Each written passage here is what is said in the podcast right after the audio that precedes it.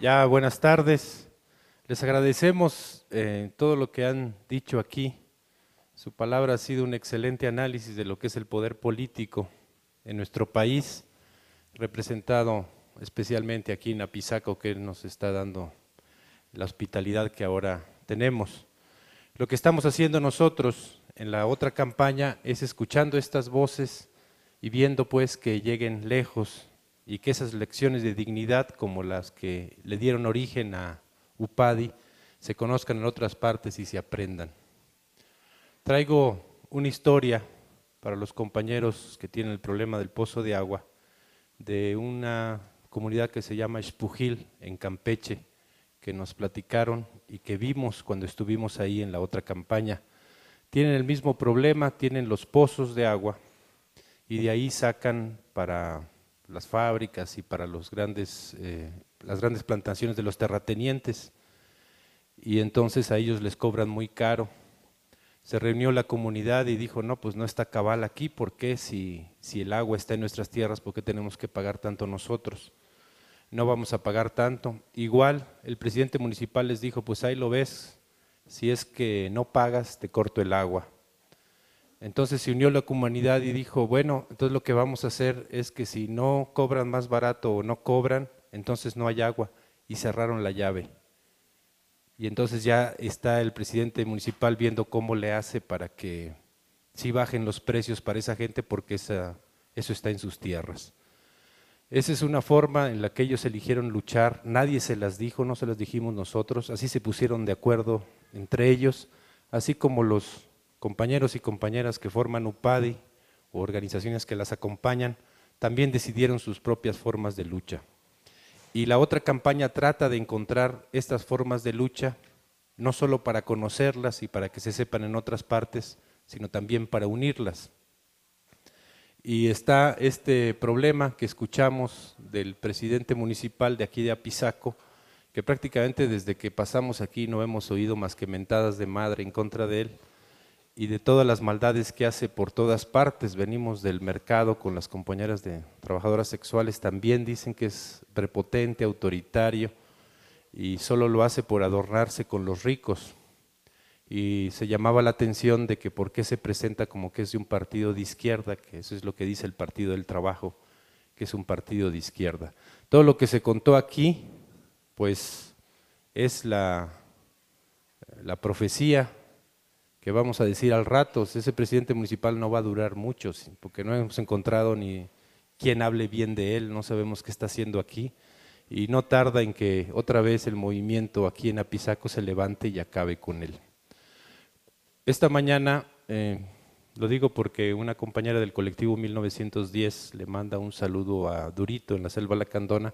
Durito anda acá con nosotros en la otra campaña, vino a reforzar el equipo de apoyo del EZLN y en la mañana cuando íbamos a salir, eh, me pregunta, bueno, ¿y ahora dónde vas? Porque está haciendo el informe para de los estados donde estamos pasando. me dice, vamos, vamos allá con, con y tenemos una reunión con ellos al mediodía para escuchar su palabra. Entonces me dice, te voy a contar un cuento para que les cuentes, este que no te puedo decir dónde pasó, pero pasó en algún lugar.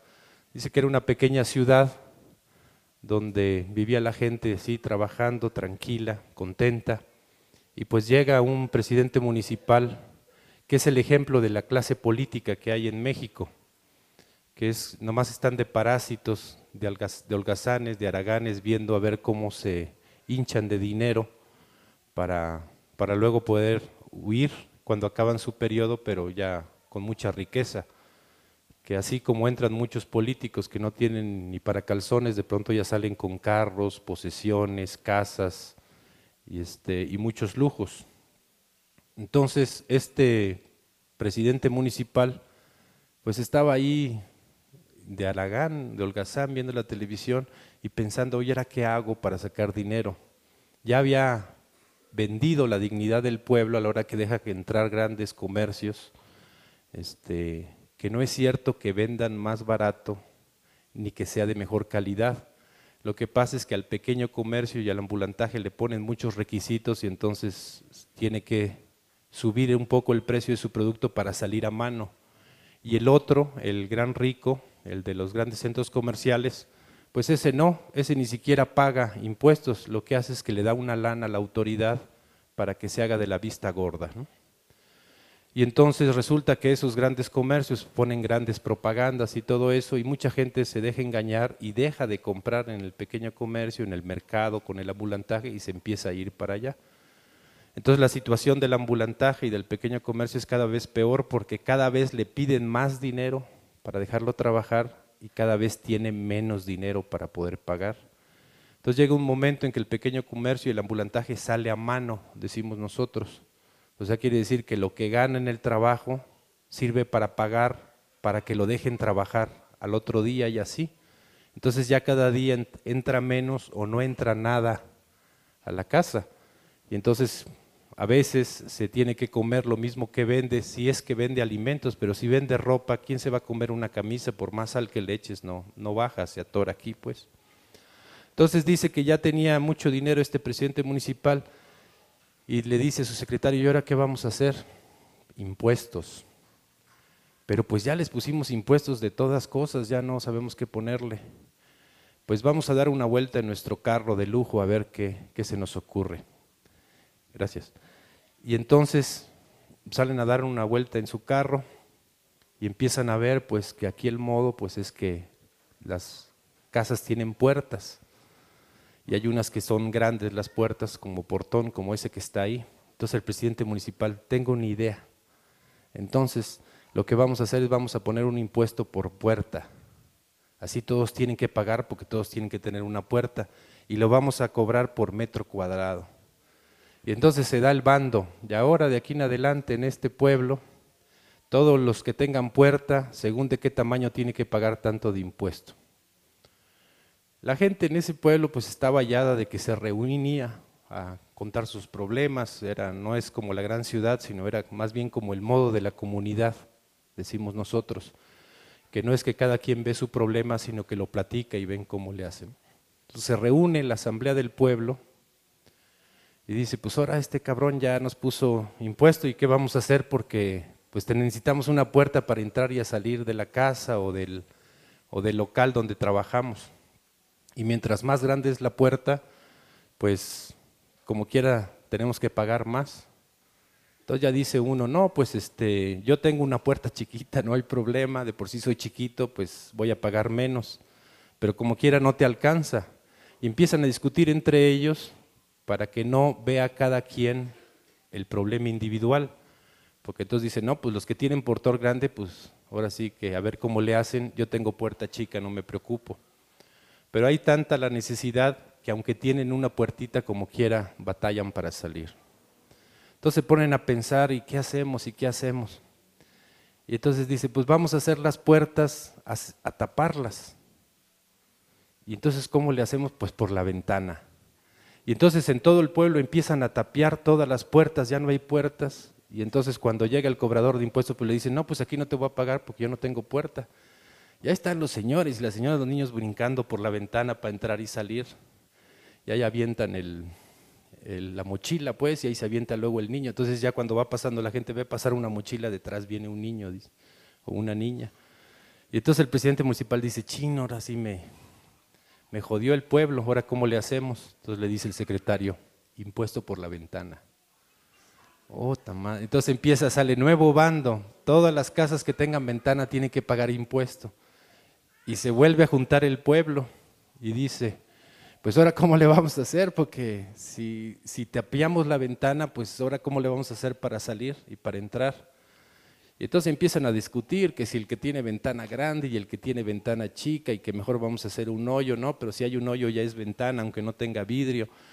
Y empiezan a decir, bueno, vamos a cerrar las ventanas y vamos a hacer un hoyo por el techo. Entonces hacen un, un hoyo en todos los techos de las casas y se salen por ahí y se bajan por las escaleras. Y el gobierno dice, chin, ¿y ahora qué? Ya no hay ventanas. No, pues impuesto por cada hoyo que hay en los techos y llega otra vez el bando, tanto de impuesto por agujerear las casas en, el techo. Se vuelve a juntar el pueblo y dice, ¿y ahora qué vamos a hacer?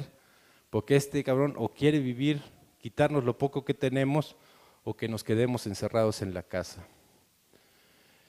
Y entonces hay un momento donde los espías del gobierno ya no saben qué está pasando, nomás pasa, ve que pasan horas y horas y el, y el pueblo no sale. Y después ya de madrugada sale todo el pueblo, tapan los hoyos de las casas y se salen al campo y hacen un hoyo en la tierra. Entonces llega el, el gobierno y dice, ah, entonces ahora impuesto por hacer hoyos en la tierra. Pero el pueblo no le hace caso y sigue haciendo el hoyo. Y entonces el secretario le dice, ¿sabe qué? No es buena idea porque solo están haciendo un hoyo, entonces solo vamos a poder cobrar impuesto de uno. Pero el pueblo está trabaja y trabaja y trabaja y haciendo el hoyo más hondo y más hondo y más hondo. Y entonces dice el presidente, por metro de profundidad. Entonces saca un bando, todos los pozos que se hagan, por tanto metro de profundidad, tanto de impuesto. Y va y le dice a la gente, pues ahora ese pozo que están haciendo, tanto de impuesto. La gente no dice y sigue haciendo el hoyo y el hoyo y el hoyo y el hoyo. Hasta que ya está bien profundo, ya no se ve dónde está el fondo. Ya se sale la gente y dice el presidente municipal, este, pues ahora sí, tienen que pagar impuesto por este hoyo que hicieron. ¿Cuántos metros mide de hondo? Pues ¿por qué no te metes a averiguarlo? Lo avientan al hoyo y lo tapan. Se abren las puertas, se abren las ventanas y el pueblo decide pues que, que así se solucionó su problema. Pero ahora tenían el otro problema de que quién quedaba de presidente. El cuento de Durito creo que decía que era del PT ese presidente y entonces luego, luego dijo el PAN yo y el PRD yo y yo el PRI y empiezan a hacer su campaña y cuando están haciendo la campaña de que yo sí les prometo que no les voy a cobrar muchos impuestos y todo eso, en la presidencia municipal se mete un campesino, un indígena, pues a buscar al presidente municipal porque él tiene el problema de la tierra y no le dan el permiso y todo eso. Y entonces está ahí, pues ya en la presidencia municipal no hay nadie porque el presidente ya está en el hoyo. Y entonces está ahí y entra alguien a pedir un permiso para poder poner su puesto ambulante y llega y hablar con el, con el indígena, pues ese no sabe hablar español, habla dialecto. Entonces llega esa señora a decir, yo mi puesto, oiga señor presidente, pues el otro no le sabe decir, ni siquiera está entendiendo qué le está diciendo. Entonces usted señor presidente, deme el permiso para, para trabajar, para poner mi puesto de mercado. Y pues el indígena no sabe qué está diciendo y le dice, sí, y entonces ya se va contenta la señora y pone su puesto en el mercado. Y así van pasando uno y otro y otro. Y el indígena está esperando a que llegue el presidente para resolver su problema, pero no llega el presidente y a todo el que llega con una petición le dice sí, sí, sí, sí. Entonces el, cuando están las campañas electorales el pueblo se reúne y dice, ¿y ahora por qué vamos a votar para el nuevo presidente municipal? Y entonces alguien dice, ¿por qué nuevo si ya hay uno ahí? ¿Cómo que hay uno ahí? Y ya dice una señora, sí, yo fui y me resolvió mi problema y tengo mi puesto en el mercado y no hay problema y no sé qué. Y allá están los de Oxxo y los de eh, Walmart, están protestando porque el indígena, el que está ahí, el de presidente, les cerró, ya no nadie compra ahí. Y empieza a haber pues mucha bulla en la asamblea del pueblo de decir de que ya hay un presidente y pues todos van, vamos a ver ese presidente, a ver de dónde salió, que a lo mejor se salió del hoyo y ya aprendió la lección, ya está portando bien. Entonces van y ven al indígena y dicen, ¿tú qué estás haciendo aquí? Pues el otro no entiende, entonces ya encuentran a alguien que habla la lengua y le dice, este, ¿qué haces aquí? ¿Quién te puso aquí? No, pues yo vine a ver al presidente y pues empezó a venir gente y me pidió mi pensamiento, pues yo le decía lo que, lo que pensaba que estaba bien. Pero yo ya me voy a mi tierra, dice yo, no, aquí no, no me hallo, aquí pues hay mucho cemento, yo quiero la tierra, el campo y todo eso. Entonces ya me voy y se va. Entonces queda la asamblea pensando y dice, este, entonces resulta que para ser gobierno no se necesita ser licenciado ni estar en un partido político ni nada de eso. Entonces quiere decir que cualquier persona, aunque sea humilde y sencilla como un indígena, puede ser un buen gobierno. ¿Por qué no probamos entre nosotros y hacemos un lado a esos que están allá peleándose y que entre nosotros vayamos viendo y así como comunidad vamos viendo que no se agarre mal camino, que no empiece a corromperse y a venderse. Nosotros nos conocemos entre nosotros, ya sabemos quién es quién, su historia, no nos pueden engañar, no es como los políticos que vienen de fuera. Y entonces es el, acuerdo y deciden que de entre ellos mismos se van a gobernar y deciden esto que pues ahora los que vamos a mandar somos nosotros y a quien pongamos tiene que hacer lo que nosotros le digamos. No sé qué pueblo sea ese donde, donde encontró el cuento durito, pero eso es lo que les veníamos a traer, que me encargó, ya cumplo la orden que me dio don Durito de la Lacandona y es la historia que les traemos. Compañeros y compañeras, pues esta palabra es muy poco lo que le puedo agregar a todo lo que dijeron.